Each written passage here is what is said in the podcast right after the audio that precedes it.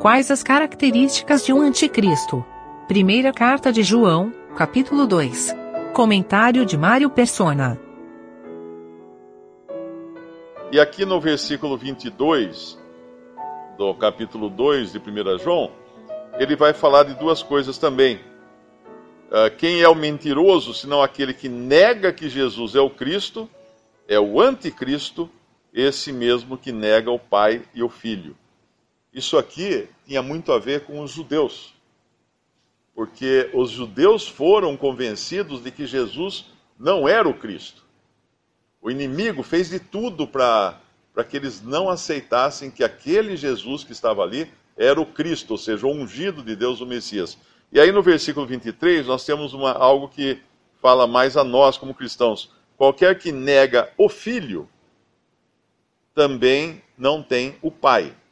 E aquele que confessa o Filho tem também o Pai. Mas o que é negar o Filho?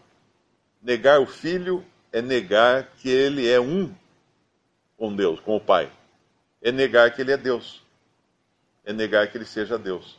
Isso ele vai falar também no capítulo 4, uh, ah, no versículo 2: Nisto conhecereis o Espírito de Deus. Todo espírito que confessa que Jesus Cristo veio em carne é de Deus. E todo espírito que não confessa que Jesus Cristo veio em carne não é de Deus.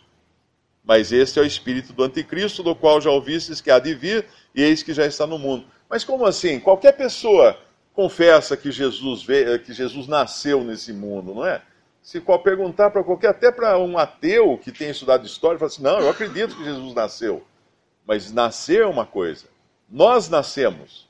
Nós não viemos em carne. Nós fomos gerados no mundo pela primeira vez na nossa existência, nós passamos a existir, a existir na nossa concepção, mas é diferente de vir em carne.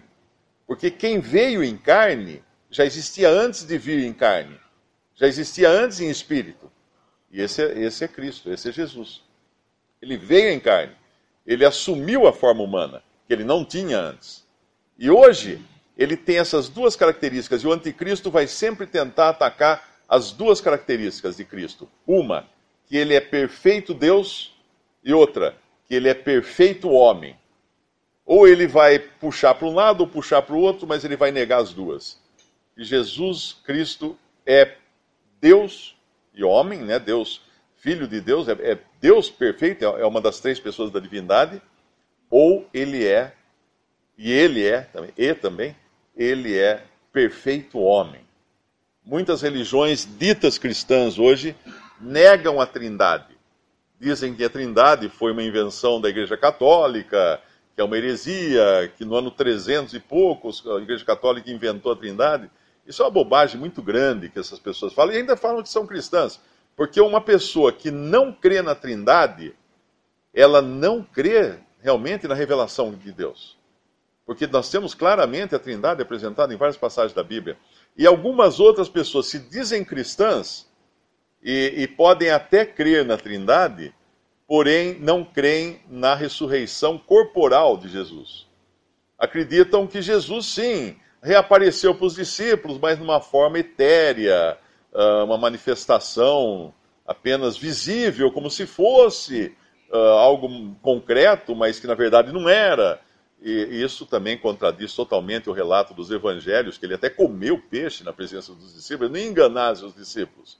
Ele não ia fazer uma mágica, vamos deixar eles fazer, fazer eles pensar que eu estou num corpo, mas eu não estou. Não, nada disso. Ele estava num corpo, um perfeito corpo humano. Então, Cristo, Deus perfeito e homem perfeito, essas duas coisas, ou elas estão juntas, ou elas caem juntas. E a fé cristã está baseada nessas duas coisas.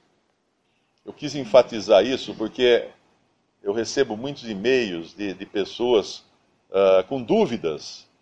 Ah, o que, que, você acha de fulano que pregou tal coisa, ou de cicrano, ou da...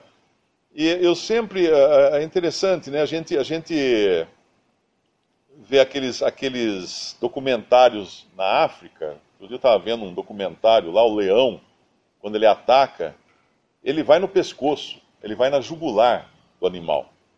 Ele vai naquilo onde passa realmente o sangue, a vida do outro animal. Ele vai direto ali. Porque ali é vital. Ali, ali se, se morder, ali morre. E existem doutrinas que são vitais ao cristianismo. Então, muitas vezes a pessoa pergunta: ah, o fulano disse que o batismo salva, não sei o quê. Peraí, vamos ver o que esse fulano diz, não sobre o batismo. Vamos ver o que ele diz da trindade. Vamos ver o que ele diz da divindade de Jesus. É aí que encontra o maior erro. Geralmente, uh, um erro vai trazer outro erro, e mais outro erro, e mais outro erro. Então, ao invés da gente ficar perdendo tempo com 300 doutrinas erradas que alguém professa, vai na jugular da coisa, vai onde realmente é o ponto que importa, a divindade de Cristo, a Trindade, Pai, Filho e Espírito Santo. Cristo, Deus e homem, Filho de Deus feito homem, vindo em carne, não apenas nascido, vindo em carne. E, e o que fazer então quando alguém vem a nós, como é o caso de testemunhas de Jeová, é o caso de espíritas, é o caso de igrejas unicistas e tantas outras coisas, quando vem a nós trazer uma doutrina que negue a divindade de Cristo, que negue a trindade, que negue a, a ressurreição corpórea de Jesus. O que fazer com essa pessoa? Nós vamos encontrar isso lá uh, em, em João, na, na Epístola de João, quando ele fala, segunda Epístola de João, versículo 7. Porque já muitos enganadores entraram no mundo, os quais não confessam que Jesus Cristo veio em carne. Esse tal é o enganador e o anticristo. Olhai por vós mesmos para que não percamos o que temos ganho, antes recebamos o inteiro galardão. Todo aquele que prevarica e não persevera na doutrina de Cristo, qual é a doutrina de Cristo? Ali em cima ele falou que Cristo veio em carne. Não tem a Deus. Quem persevera na doutrina de Cristo, esse tem tanto o Pai como o Filho. Se alguém vem ter convosco e não traz essa doutrina, não o recebais em casa, nem tampouco o saudeis, porque quem o, sauda, o saúda tem parte nas suas más obras.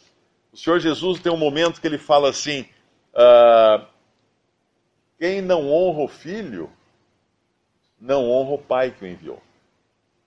Ele coloca a honra ao pai e ao filho em, em pé de igualdade. E o que nós vemos hoje, muitas religiões ditas cristãs, vindo com as doutrinas mais estranhas, mas sempre o problema vai estar lá.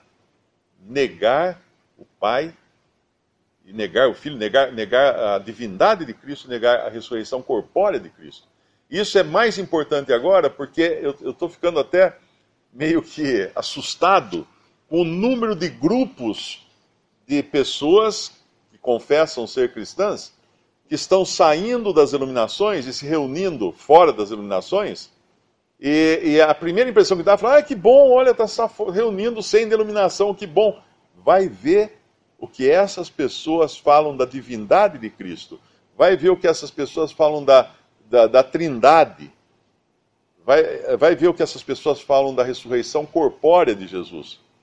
E é impressionante como esses grupos independentes, agora que saem das denominações e, e, dizem que estão reunidos só o nome de Jesus e tudo mais, é impressionante quantos deles negam a trindade, negam a ressurreição corpórea de Cristo. E às vezes dá vontade de falar assim, amigo, Uh, você saiu lá da igreja XYZ, que eram denominações tradicionais e fundamentalistas, etc., e mergulhou num erro pior.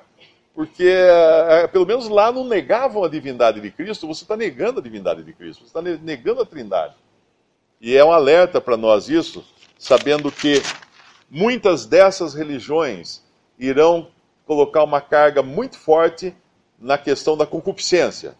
E às vezes tornando-se até religiões legalistas, enquanto deixam camuflada a, a, atuação que o inimigo tem nas suas doutrinas, que é justamente o quarto elemento, que são uh, os anticristos, que uh, o apóstolo João vai citar a partir do versículo 18 do capítulo 2 de 1 João.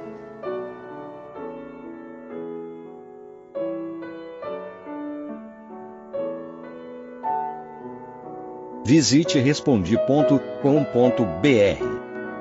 Visite também 3minutos.net.